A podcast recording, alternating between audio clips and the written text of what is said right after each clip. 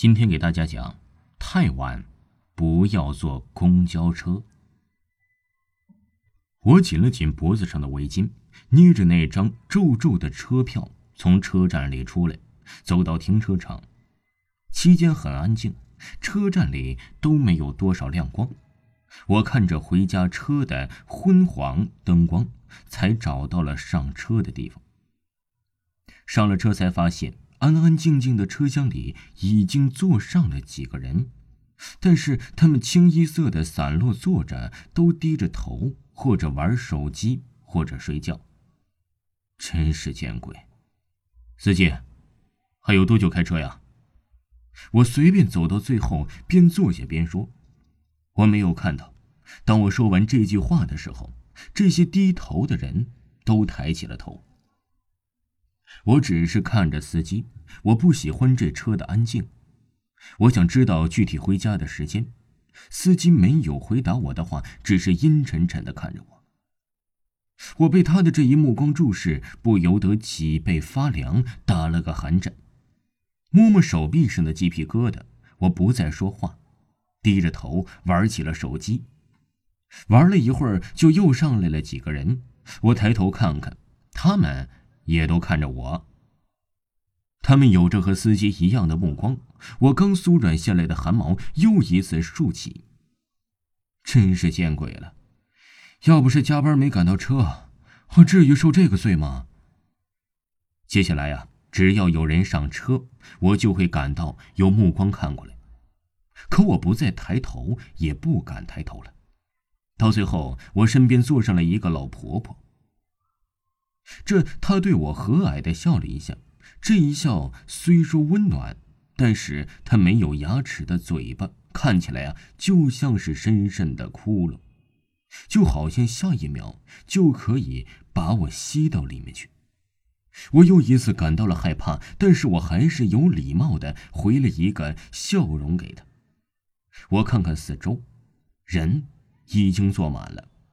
司机也开始发动车了，我继续低头玩手机。也不知道过了多久，大约一个小时罢了。我再抬头啊，发现周围的人少了一半，可是车压根就没停过。而且我突然想到，车开出停车场不是要过安检吗？这车过了安检的地方也没停下过呀。我回想起一路上发生的事情，不由得更加心灰意冷。其实啊，这些离奇的事情我都看过了，应该在刚开始就下车的。我没发现，我想这些的时候，剩下的人都看我这边来。等我后悔回过神来，整个车厢的人都围绕了过来，包括司机。可是这车还是继续平稳的开着，他们都阴沉沉的看着我。我看向老婆婆。看见他幽森的瞳孔，倒映着的恐惧的自己，我晕了过去。我以为我这一晕就醒不过来了，可没想到我醒过来了。我看着天空之中浓浓的烈日，不觉得刺眼，反而觉得解脱。还好，我还没死。可是当我坐起来的时候，却发现自己处在一个没人见到过的、貌似是悬崖的地步。旁边有着一些散落的公交碎片和点点人骨，我，就躺在这废墟的正中间。我第一次感觉到了深刻的绝望。后边是森林，进得去的不一定出得来；前边是万丈山崖，爬上去不一定能去得上，进退两难。可是除此之外，还有什么办法呢？我在废墟之中啊，随便捡了点可以支撑身体的东西，一步一步的往崖上爬着。磨破了手，这头上的脸呢也都沾满了灰。当我爬到山腰的时候，太阳已经下山了，晚上会有更多的危险。我撑着疲惫的身子坐在了一个山洞前，突然。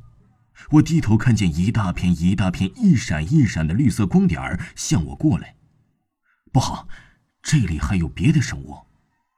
我飞快地爬向山顶，用了我最大的速度与潜能。等我精疲力尽地躺在山顶的时候，月亮已经到了山顶了。我看了看回家的路，就这样躺着，等明天，我就有救了。突然，远处过了一片灯光，黄黄的灯光向四处射着。